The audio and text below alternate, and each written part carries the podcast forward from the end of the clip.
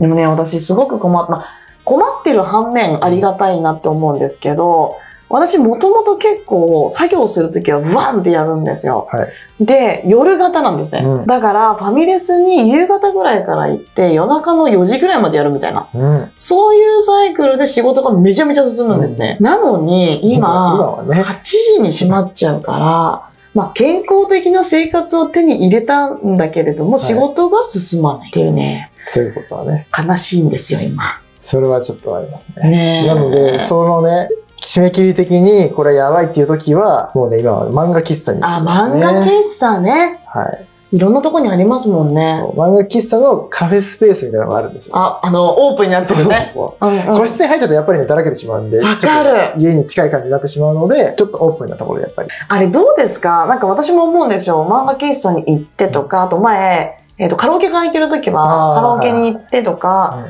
やるんだけど、やっぱり自分の空間だから、ダラダラしたりとかしちゃうの。でも、女だから、ちょっと漫画喫茶ってオープンスペースそうっですてね怖いなっていうイメージがあるんですけど、でも最近そうでもないのかなって思って、どうなんですか実際今。あ、でも自分が行くところはたまに女性もいますね。あ、そうなんですね。じゃあそんなに今はね、まあでもあれですよ、遅い時間はダメだと思いますけど。夜は夜はね、昼間か。でせもめて昼間はフ10時ァぐミらレいじゃスないやってるからね。 そうそうそう。そう。なんかあの、8時からが調子出るのになとかって思ったりしますよね。そう、だからちょっとね、女子はまだ、あの、漫画喫茶行くとしたら個室の方がね、そうですよねでもだらけちゃうんだよなでもなんかそれすらやる気出ない時ってありませんもうやりたくないですみたいな時ってどうしてますかそれはもう何もしないね。寝るとか。寝るとか。そういう時ありますありますよ。ああ、もうなんかダメだみたいな、 いう時はありますよね。それで寝ると回復しますでもそのダメな日はなんかダメなことが多いですよね。あー。じゃあもう一日、でもどのくらい一日私ね、やる気が本当にダメな時って何日か引きずる時あるんですけど、鈴木さんはどうですかうん。